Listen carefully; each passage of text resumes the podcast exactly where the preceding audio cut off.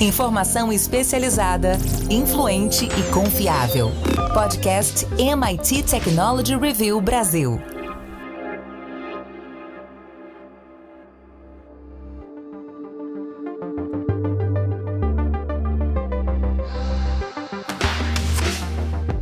Olá, seja muito bem-vindo. Este é o podcast da MIT Technology Review Brasil.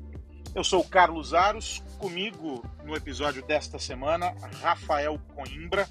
O André Miceli não está conosco, está fora numa viagem e o fuso horário, mais os compromissos, não estão facilitando a vida do nosso amigo, né, Rafa? Tudo bem?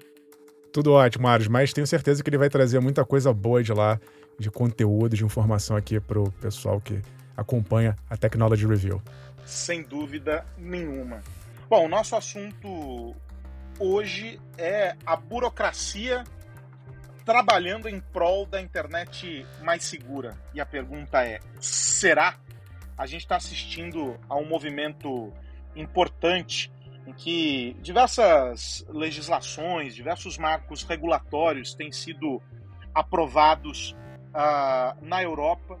Há movimentações também uh, nos Estados Unidos e aí são algum, alguns deles chamados de Digital Services Act, o outro é o Digital Markets Act, e o que a gente tem visto, essa sopa de letrinhas, né, o DSA, DMA, e a gente tem uh, outros conjuntos de lei que trabalham com o objetivo de fazer com que segurança digital e transparência das empresas, principalmente no uso das informações, na disseminação de conteúdos, na moderação de conteúdos, fazer com que tudo isso seja melhorado e tudo isso seja balizado por critérios únicos.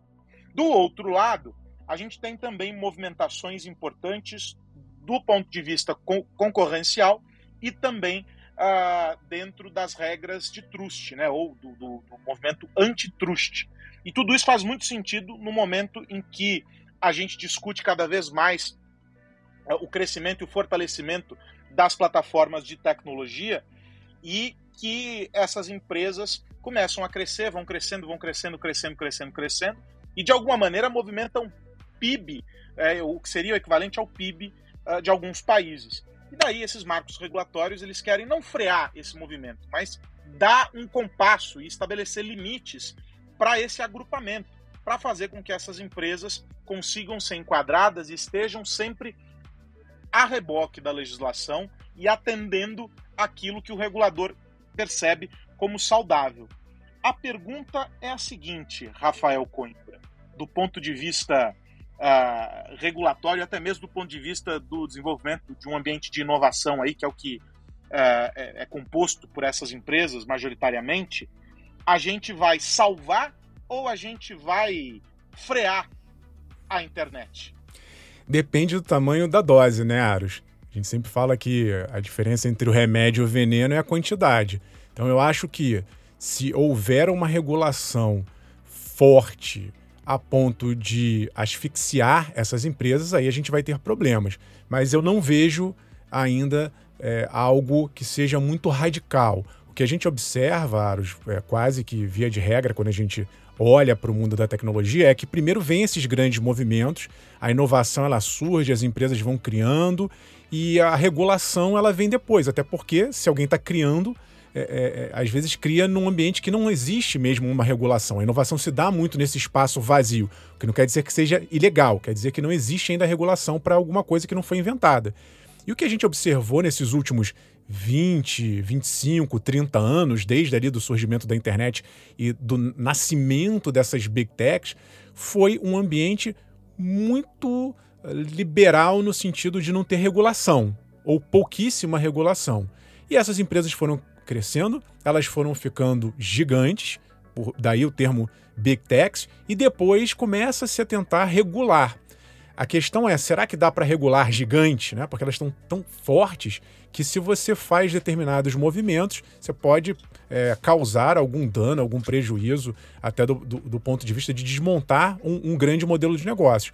Mas eu acho que a Europa, a Europa tem se mostrado em relação ao resto do mundo, e aí vamos colocar aqui Estados Unidos né, como o, o principal balizador ali do outro lado, porque outros países como o Brasil não apitam tanto quanto a Europa e Estados Unidos, mas a Europa vem se mostrando quase que como um farol nesse sentido de regulação, e é o que ela está fazendo agora. Então, a gente não se dá muita conta, mas no ano passado foram aprovadas essas regulações que você citou, a DSA e a DMA, elas estão sendo implementadas nesse momento, as empresas têm um prazo para se enquadrar, mas esse, esse enquadramento vai gerar impactos para o mundo inteiro.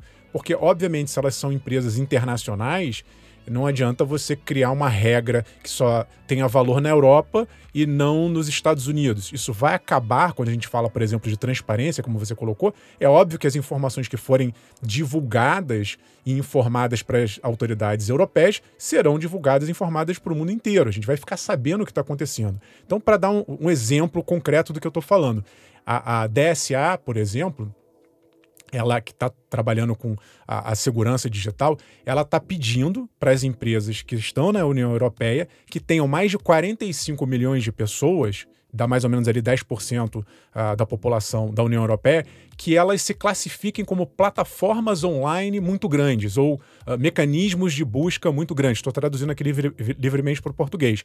O que, que as autoridades estão querendo? Olha, diga qual é o teu tamanho e se você tiver 45 milhões de clientes, de usuários, você é, eles não usam o termo Big Tech, mas cá entre nós, é, olha, você é uma grande empresa de tecnologia. Você tem deveres e compromissos e mais responsabilidade em função do seu tamanho. E aí, essas empresas, até agora 18 já mandaram, né, se manifestaram e, e, disseram que eu sou sim uma grande empresa de tecnologia, essas empresas elas vão ter que, por exemplo, a, avaliar o risco interno no sentido de se tem conteúdo ilegal, se tem é, fake news, qualquer tipo de coisa que possa prejudicar a sociedade de uma maneira geral, essas empresas vão ter que dizer: olha, eu estou de olho nisso e eu estou combatendo esses, eh, essas irregularidades, inclusive com auditoria externa, com fiscalização do governo, elas vão ter que prestar contas. Para a gente resumir, elas vão ter que prestar contas para a autoridade dizendo o que elas estão fazendo. E aí é interessante, Aros, porque tem um debate né, aqui no mundo, o Brasil também está nele, se você culpa o emissor do conteúdo irregular, é, quem está produzindo conteúdo, essa é a pessoa que é culpada por divulgar esse material irregular, ou é a plataforma. E o que está sendo discutido aqui não é nem o início, né? não, não é nem o provocador da ilegalidade, é se essas empresas estão fazendo alguma coisa para combater a ilegalidade. Então é um eixo de discussão um pouco diferente do que acontece, eu acho, aqui muito no Brasil, em que se busca ali culpar o emissor. Não estou fazendo aqui juízo de valor, estou só tentando explicar para o pessoal que nos acompanha a diferença, mas sim entender se a, se a empresa, essas grandes empresas, estão atuando para diminuir esse tipo uh, de, de ilegalidade ou, ou, ou de uh, distúrbios que podem acontecer online. E isso, uh, só para complementar, vai gerar essa transparência, porque as empresas vão ter que dizer não só o que elas estão fazendo, como elas estão fazendo, por que elas estão fazendo, por que um conteúdo foi divulgado e outro não. Isso é até hoje uma, uma grande. É, é, é, um setor muito obscuro, né? As grandes plataformas elas informam: ah, fulano feriu a, a, a política interna da plataforma, o outro ciclano não, não feriu. É tudo meio subjetivo. A gente entende que tem uma política, mas não é tão claro. E eu acho que agora, com esse enquadramento, vamos dizer assim, da União Europeia, essas empresas vão finalmente ter que se manifestar e a gente vai ficar sabendo como elas agem. Agora tem um, um, aspecto interessante, né, Rafa? É que quando a gente olha sobre as duas uh, óticas, né, a da, da, moderação do conteúdo e a do desenvolvimento, do crescimento dessas empresas, a gente sempre viveu um, um cenário, um contexto de autorregulação, em que essas empresas, de alguma maneira, por uh, oferecerem uma perspectiva é, disruptiva, de alguma forma, ou seja, entrarem em negócios, criarem é, é, segmentos que não existiam dentro da economia, é, formularem novas carreiras, elas não se enquadravam dentro daquilo que a gente conseguia entender no momento em que foram criadas, elas foram se desenvolvendo à margem e ajudando a compor uh, novos conceitos, novos, novos, novas regulações e etc. Aqui no Brasil, talvez o exemplo mais próximo disso para quem está ouvindo a gente é uh, a Uber, né? Com a história da economia compartilhada.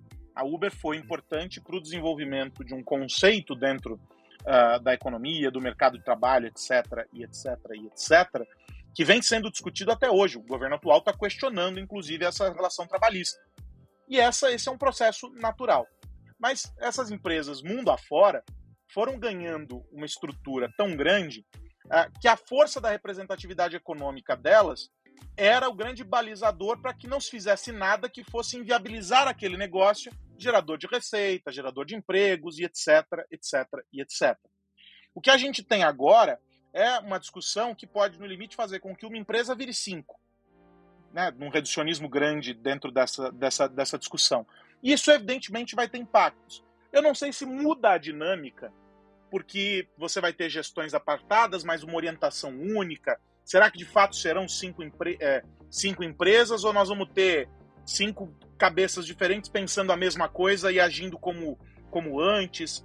Tudo você pode jogar com o regulamento embaixo do braço e fazer as coisas funcionarem da maneira que se quer. Do lado da moderação do conteúdo, e aí a minha provocação para você é: será que tudo muda para continuar igual? Então, falei sobre a questão uh, de mercado, vamos olhar a, a, de conteúdo. Quando eles começam a entrar nessa discussão do ovo ou da galinha, né? A, a responsabilidade da plataforma ou ela é do, uh, do criador do conteúdo?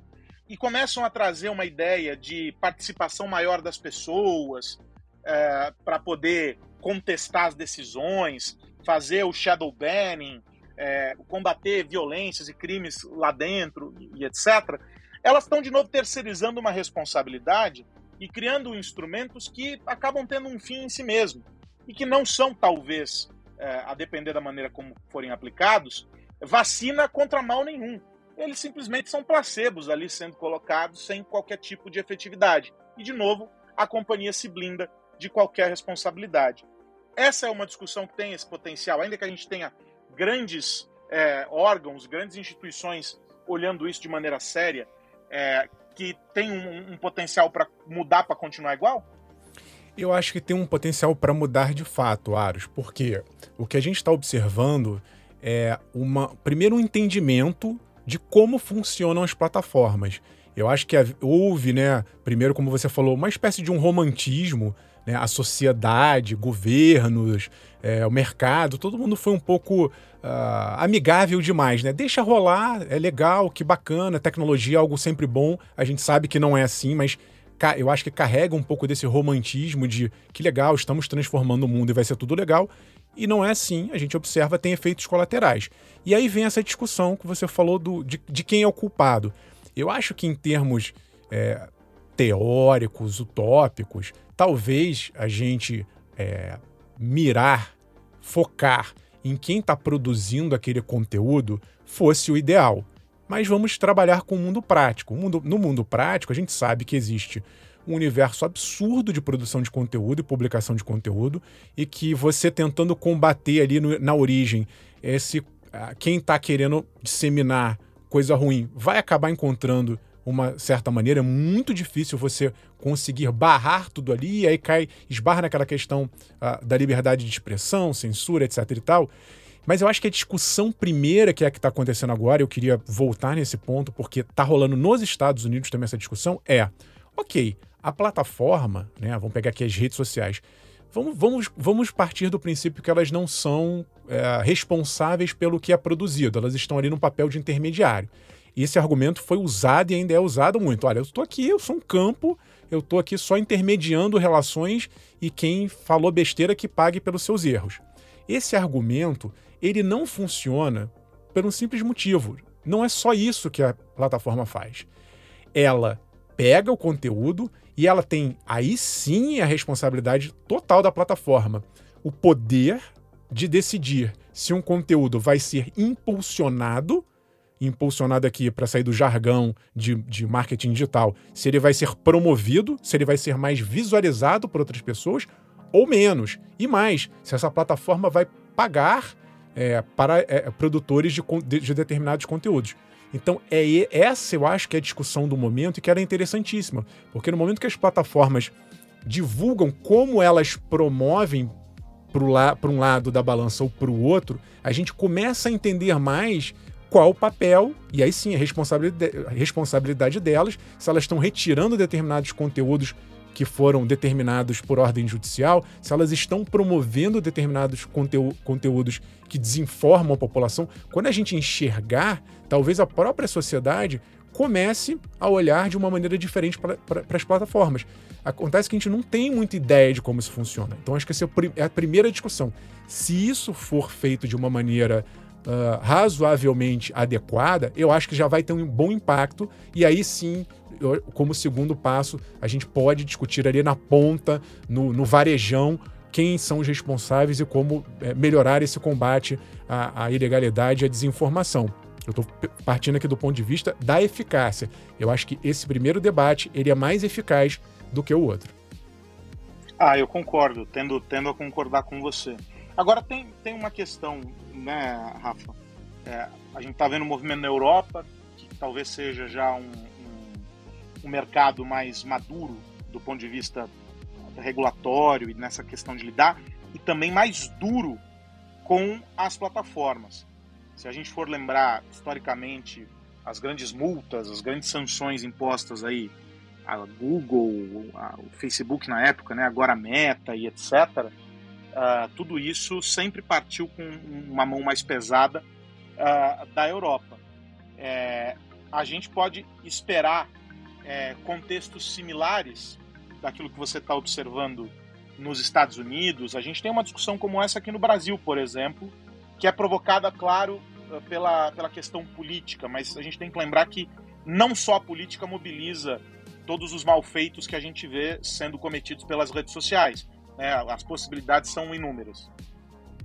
Tem uma discussão, é, Aros, adicional, que é a de modelo de negócios. Então, quando a gente está falando de tamanho, de poder, tem todo esse, esse aspecto de mobilização da sociedade em termos de conteúdo para um lado ou para o outro, mas também tem em termos de tamanho e negócios e comércios e dumping e práticas às vezes consideradas anticompetitivas. Isso também está no jogo na outra lei que você uh, citou no início do podcast, a DMA, que é ela lida exatamente com essa concentração de poder. O que a gente observa é um pouco de revisão tanto das autoridades europeias como norte-americanas, no sentido, será que a gente não deixou essas empresas ficarem grandes demais? Dá para quebrar? E aí você já colocou, né, Aros, que é, talvez você vai fatiar e na prática não vai adiantar muita coisa. Eu tendo a concordar contigo que fazer uma revisão não seja talvez tão eficaz quanto evitar futuras aquisições. Aí sim. Então, se a gente for voltar no tempo para pegar um exemplo clássico da maior empresa do mundo, maior rede social do mundo, a Meta, né? Que tem lá Facebook, era Facebook, aí num determinado momento compraram o Instagram, depois foram lá compraram o WhatsApp. Então, será que lá atrás, se houvesse a consciência como há hoje, é muito provável que as autoridades, sobretudo as europeias, não deixassem. Não, peraí, você já é Facebook, você já é grandão, não vai comprar Instagram. Ah, é? Você ou comprou Instagram? Não, você não vai comprar WhatsApp. É muito poder para você uh, ter numa única, num único conglomerado. Então, o que eu acho é que daqui para frente será muito mais difícil. Para pegar um exemplo mais recente, né? A Microsoft comprou a Activision, uh, empresa de jogos. Esse movimento, que foi do ano passado, está sendo questionado. Então já chegou num momento em que as autoridades falam assim: opa, peraí, você já é Microsoft, você tem muitas empresas, você já comprou Skype, você já comprou LinkedIn, peraí, vai com calma. É, eu acho que vai ser cada vez mais difícil essas grandes empresas se movimentarem no sentido de grandes aquisições, porque a, a crítica é: existe uma grande concentração de poder. No entanto, a gente tem que observar que lá do outro lado do mundo, se comparado aqui ao Ocidente, temos as empresas asiáticas. E aí pode ser que essas grandes empresas, sobretudo as norte-americanas, usem como argumento essa grande guerra global. Porque se a gente olhar só para Estados Unidos e Europa, faz sentido uma desconcentração de poder ou uma não concentração futura. Mas se a guerra é Ocidente versus Oriente, a coisa muda de figura. Porque se eu começo a quebrar o poder dessas big techs, talvez elas não tenham força para lidar, por exemplo, numa competição tecnológica com uma empresa chinesa, por exemplo. A gente vê que lá a, a, a, a regulação é diferente, tem uma leniência do governo, tem uma interferência muito grande, uma participação governamental no sentido de trabalhar ali com as grandes empresas de tecnologia, e pode ser que é, esse argumento tenha um peso. Não sei, a gente está tá vendo o que está acontecendo. O que a gente observa nesse exato momento é uma tentativa de frear, pelo menos, as futuras uh, compras e, e, e, talvez com isso fazer com que o ambiente de inovação ele prospere em vez de uma empresa, uma startup nasce, tem uma boa ideia e rapidinho alguém vai lá, uma dessas big techs vai lá e compra. A gente, aliás, conversou sobre isso uh, no nosso momento estratégia digital, que você vai ouvir daqui a pouquinho aqui no podcast, falando sobre como os M&As têm uh, sido acelerados e esse, esse segmento tem sido impulsionado muito por força também dessa dinâmica com uh, ou que envolve as, as startups. E de alguma maneira elas também são esse fator de absoluta confusão, vamos colocar nesses termos, uh, é, para os reguladores. Então, se a gente for olhar até dentro do que vem acontecendo nos últimos cinco anos, essa é uma resposta consideravelmente tardia para cenários que a gente já está experimentando há pelo menos cinco anos.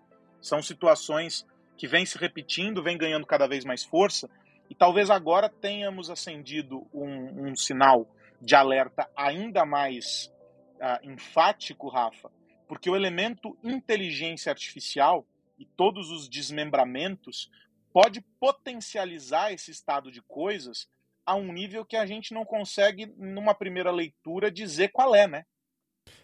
Já bagunçou tudo, né, Ares? É, é o, o, o, legal da gente acompanhar tecnologia é que de uma hora para outra tudo pode mudar.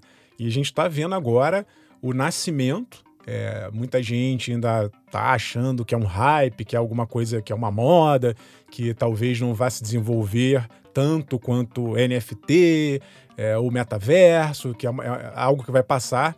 Eu, eu que tenho acompanhado de perto é, é, essa evolução e eu realmente acredito que não é uma onda, que é algo que vai mudar completamente diversos segmentos, tem aplicações fortíssimas. As grandes empresas de tecnologia já entenderam, essas próprias big techs que a gente acabou de falar agora, elas já estão desenvolvendo suas próprias é, inteligências artificiais ou buscando parcerias. É, talvez, Aros, seja uma nova forma é, de ampliar esse poder. Né? E aí eu concordo contigo, a gente tem que ficar de olho porque eu, existe hoje também, só para fazer um contexto aqui, é, de uma tentativa de regular já de antemão um pouco a inteligência artificial, olhando para frente, o que eu acho válido, acho saudável a discussão, mas é muito difícil, como eu sempre falo, regular algo que você não tem muita ideia do que vai acontecer.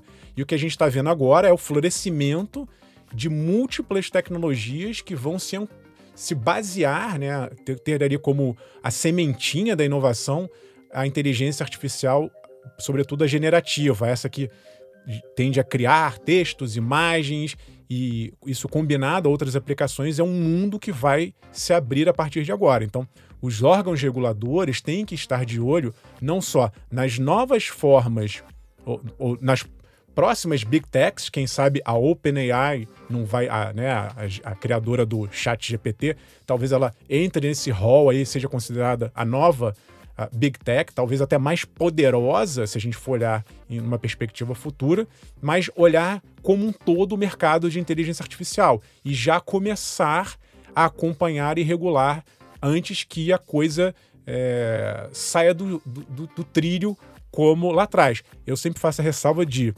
é, como eu falei no início, a gente tem que tomar muito cuidado porque a regulação em excesso ela pode ser sim limitadora da inovação. Se a gente começar também a proibir tudo de antemão, sem é, deixar um pouquinho ali da inovação florescer pode ser ruim, mas acompanhar de perto. E ao detectar que tem alguma coisa ali saindo dos rumos, aí sim os órgãos reguladores devem entrar. Não acredito muito em autorregulação. É, olhado a experiência passada. A gente tentou fazer isso e não deu certo nos últimos anos. Seria lindo, seria maravilhoso, mas é, é, é tão grande, são movimentos tão grandes que as empresas por si só, elas não dão conta do recado. E elas mesmas, só para fazer também um registro, Aros, já mostraram que elas querem ser reguladas.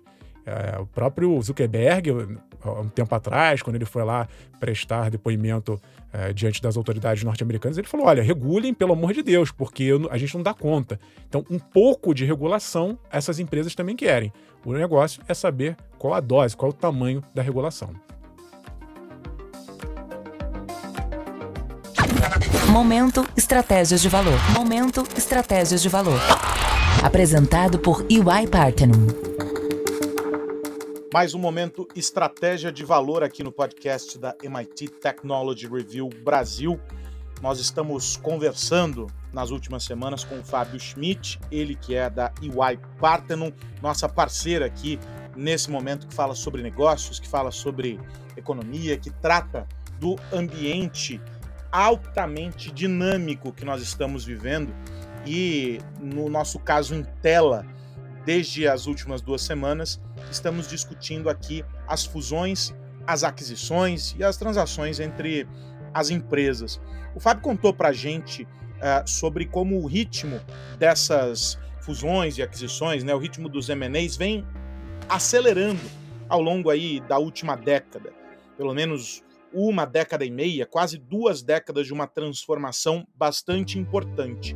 E aí a gente olhou para trás, evidentemente, a gente entendeu as causas, os efeitos de tudo isso em volume acelerado, entendeu como é que o ecossistema de negócios está sendo afetado por tudo isso. E a dica, evidentemente, está uh, em observar a dinâmica dessas novas empresas e como cada vez mais as startups entram no jogo nessa história.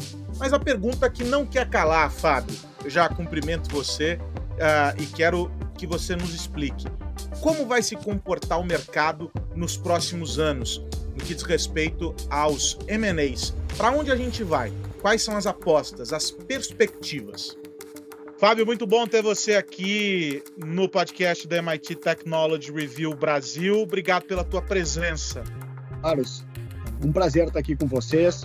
Muito obrigado pelo convite. Que não tem como não falar de digitalização, tecnologia, né? Em qualquer reunião de né, alta gestão de qualquer uma das empresas, esse assunto está na pauta. Se ele não é o número um, ele é o número dois.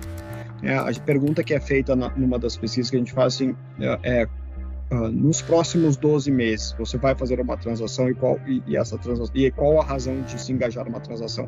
Uh, quando vem as respostas, basicamente tecnologia está sempre presente. Isso eu estou falando já há anos que esse estudo, é, particularmente de M&A, é repetido. A gente vai ter um novo, eu acho que vai sair daqui a alguns meses, e não imagino que a resposta vai ser muito diferente. Então, acho que.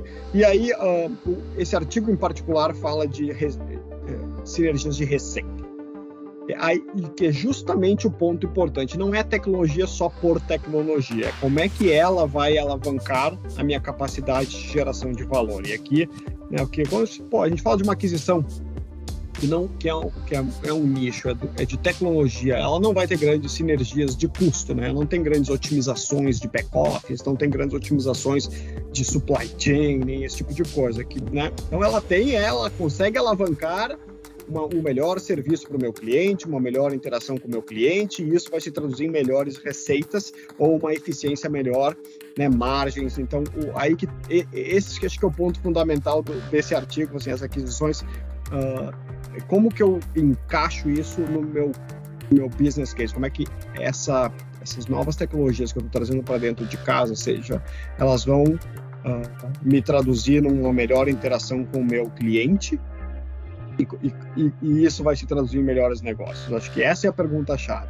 Né, a gente vê isso de novo, voltando assim, é, é mais tangível quando a gente fala de né, o app do banco e Open Finance, né, uh, Open Health, que está vindo aí, mas uh, quando eu trago para o setor de óleo e gás, commodity, etc., essa pergunta é um pouquinho mais complexa, uh, mas tem respostas e tem muitas empresas se é, é, focando nisso. Então, acho que esse é um ponto importante do, o que o artigo traz, né? E aí, então, de novo, volta no ponto que eu falei originalmente da estratégia, né? Ou seja, eu estou fazendo essa aquisição porque ela, ela se pluga no meu modelo operacional uh, de uma forma uh, que, eu, que eu consigo entregar um melhor valor para meus clientes e com isso eu gero melhor, né?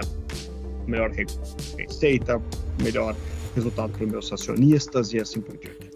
Interessante fazer esse exercício, né, Fábio? É um insight bem interessante. É legal que as empresas, né, quem está nos ouvindo e representa uma empresa que está vivendo esse momento né, dos M&As e está mergulhando nesse processo de fusões, é, que as pessoas entendam essa caminhada, essa jornada, os próximos passos.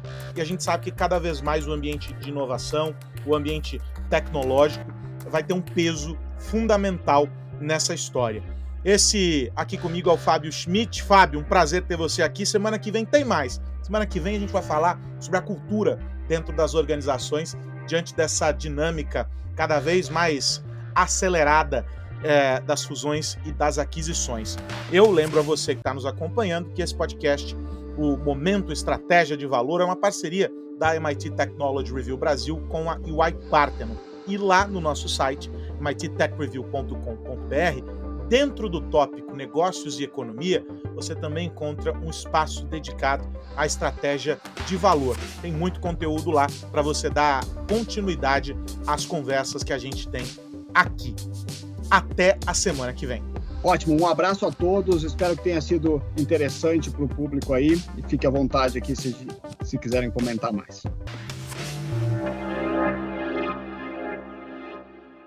Tá aí, Rafa, de volta do nosso momento estratégia de valor. O que mais você precisa saber? E a pergunta que não quer calar é, parafraseando André Miceli, no que devemos ficar de olho, Rafa?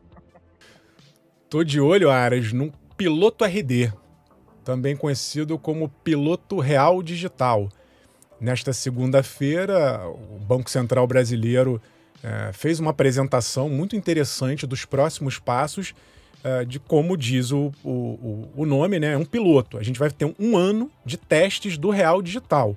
O Real Digital, é, diferentemente de uma criptomoeda, um criptoativo, é algo lastreado pelo Banco Central, então está sendo esse movimento todo coordenado. A, a, moeda digital, real digital, vai ter ali a chancela do Banco Central, a garantia do Banco Central. Haverá também o envolvimento dos bancos, eles vão ser uh, parceiros nessa inovação do Brasil. E só para explicar para o pessoal, apesar de termos uma moeda digital, ela não será a mesma coisa que, por exemplo, o Bitcoin.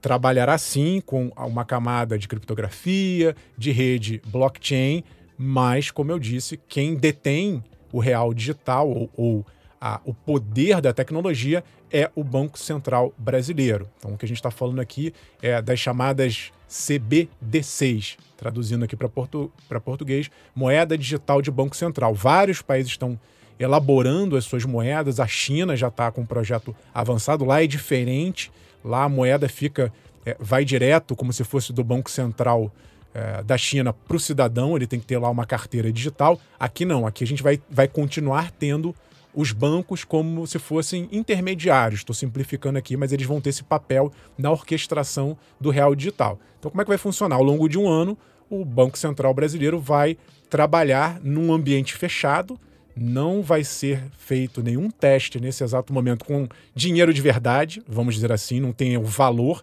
mas é claro que é, o Banco Central vai procurar é, usar diversas tecnologias, diversas alternativas para levar ao extremo os testes, tanto em, termo, em termos de segurança, confiabilidade, se está tudo rodando é, de uma maneira precisa para que sim, daqui a um ano, a gente possa discutir, se, sejam apresentados os resultados e aí sim o Banco Central pensar na melhor maneira de implementar o real digital. De qualquer maneira, é, vai ser um ano de piloto, um ano de teste e a gente vai acompanhar de perto porque isso vai mudar completamente a forma como nós consumimos, né, usamos o dinheiro. É, a gente teve uma experiência muito legal aí com o Pix, teve uma aceitação muito grande, melhorou a vida de muita gente, teve problemas, é claro, de segurança, mas em termos de, de facilidade, de aplicabilidade, o, o, Pix veio como uma revolução e eu tenho certeza que o real digital